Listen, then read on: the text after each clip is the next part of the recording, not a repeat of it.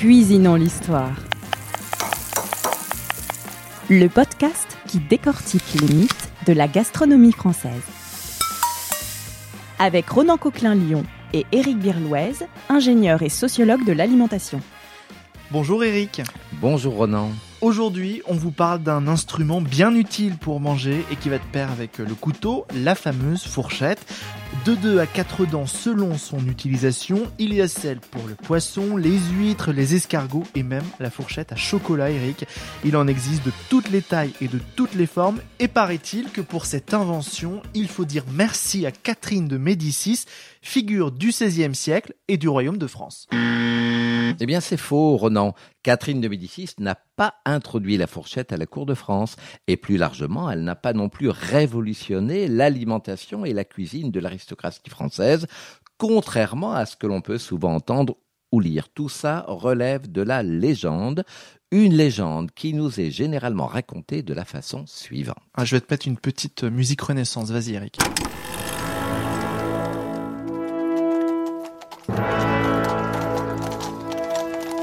En 1533, Catherine quitte sa ville natale de Florence pour venir en France épouser un des fils cadets de François Ier, le futur roi Henri II.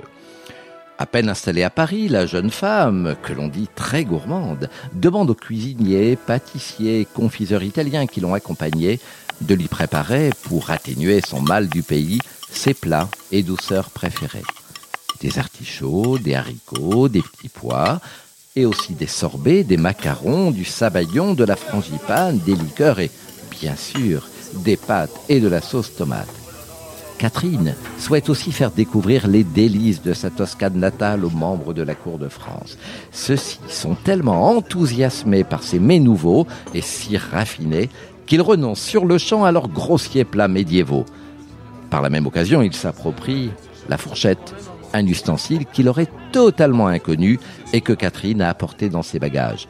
Bref, la grande cuisine aristocratique française prend son envol à partir du XVIe siècle et elle doit tout à la petite Catherine et à ses cuisiniers florentins.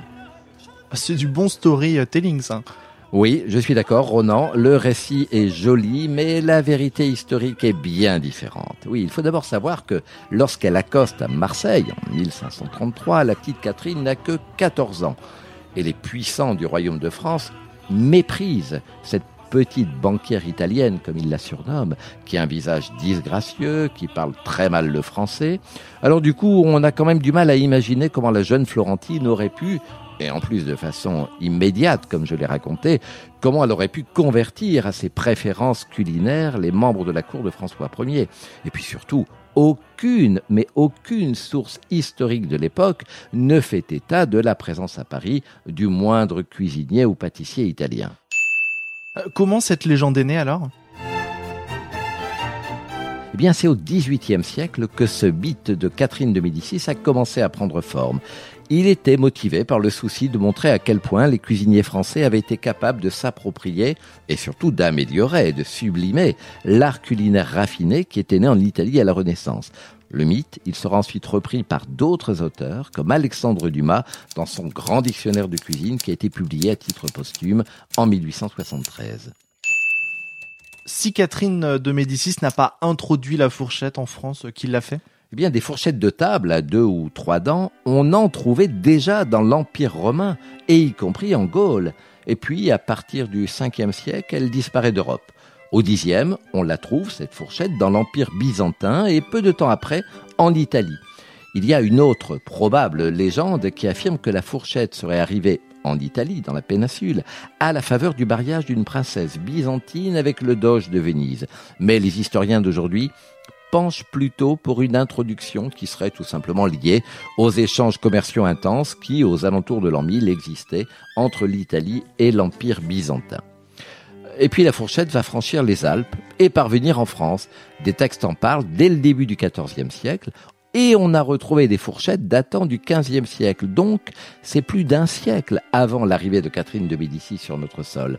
Mais c'est vrai que la fourchette, elle semble avoir été uniquement utilisée pour piquer les fruits frais et les fruits confits, et pendant longtemps d'ailleurs elle sera peu employée par les Français. Euh, pourquoi on était si réticent à l'utiliser? Il y a une explication? Oui, alors comme au Moyen Âge, hein, les Français préfèrent continuer à employer leurs doigts pour porter leurs aliments à la bouche. En fait, ils ont peur de se blesser en usant de cet ustensile aux deux longues dents pointues.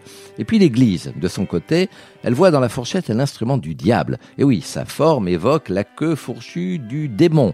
Et puis l'ustensile est accusé d'être une incitation au péché. Euh, non pas de gourmandise, mais de gloutonnerie, de goinfrerie.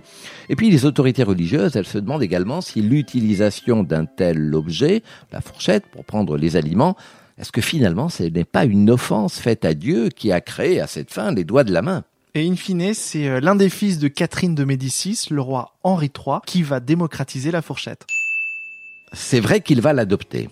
Et il va être immédiatement imité par ses mignons. Alors ces mignons, c'est les jeunes hommes qui entourent le roi Henri III. Mais en fait, en réalité, ces proches du roi, ils sont méprisés par les autres membres de la cour qui jugent ses favoris royaux euh, décadents, trop efféminés, ils se fardent le visage, ils poudrent et frisent leurs cheveux, ils portent des boucles d'oreilles, des habits de dentelle, et puis autour du cou, tu sais, Rodan, cette fraise de dentelle empesée, cette collerette.